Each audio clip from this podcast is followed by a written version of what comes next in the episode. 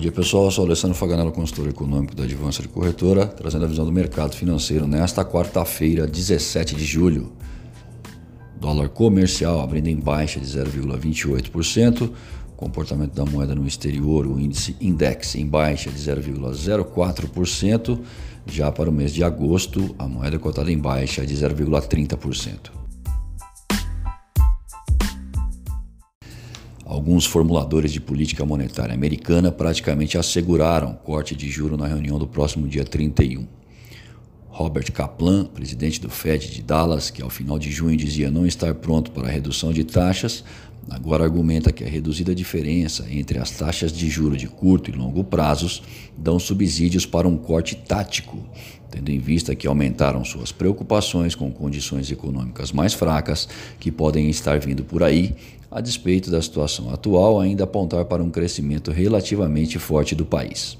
Já Charles Evans, presidente do Fed de Chicago, acredita que um corte de 0,5% poderia ser motor para ratificar o compromisso com a meta de inflação de 2%. Porém, essa visão provavelmente não será seguida pela maior parte dos membros do FONC, que veem uma economia doméstica forte, enfrentando alguma incerteza relacionada à desaceleração no crescimento global. Sendo assim, é de se esperar que o corte seja menos agressivo, da ordem de 0,25%. Ontem, o presidente do Banco Central americano, Jerome Powell, reconheceu o aumento das incertezas, mesmo confiando na resistência da economia americana em alcançar a meta de inflação de 2%. Para o mercado financeiro, quanto maior o corte por lá, melhor a reação por aqui. E já que a incerteza em boa medida se relaciona com o impasse comercial entre o país e a China, Donald Trump fortaleceu esse sentimento ao reafirmar que há um longo caminho pela frente até um acordo com Pequim. Outro banco central que vem tendo problemas com suas metas de inflação é o europeu, que na próxima semana decidirá se é o momento apropriado para mais estímulos. Nesta manhã, um de seus membros destacou a contínua fraqueza comercial que leva a crescimento um pouco mais fraco, afetando setores importantes do bloco, como o industrial. Os preços aos consumidores nos 19 países da zona do euro aumentaram 1,3% em junho em relação ao ano anterior, muito aquém da meta de aproximadamente 2% que o BCE almeja.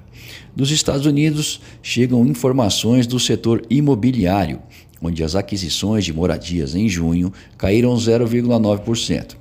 Todavia, as construções residenciais subiram 3,5% no mesmo mês, sendo revisadas ligeiramente para baixo em maio.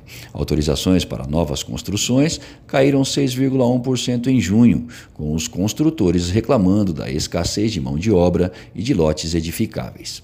Logo mais, às 15 horas será divulgado o livro Bege, compilado de informações econômicas do país. Por aqui, o novo presidente do BNDES, Gustavo Montesano, pretende acelerar as vendas de participação do banco em empresas. Atualmente, essa participação gira em torno de 110 bilhões de reais. Segundo ele, a intenção é vender o que o mercado suportar. Sobre a Selic, os agentes apostam em redução de 0,25% na reunião de 31 de julho. O ministro da Economia, Paulo Guedes, deve em breve anunciar algumas medidas de apoio que visam impulsionar a atividade. Uma delas será permitir que os trabalhadores possam sacar até 35% de recursos de suas contas ativas do FGTS, o que poderia incentivar o consumo, injetando por volta de 40 bilhões de reais no mercado. Guedes, Bolsonaro e Campos Neto participam hoje da cúpula de chefes de Estado do Mercosul em Santa Fé, Argentina.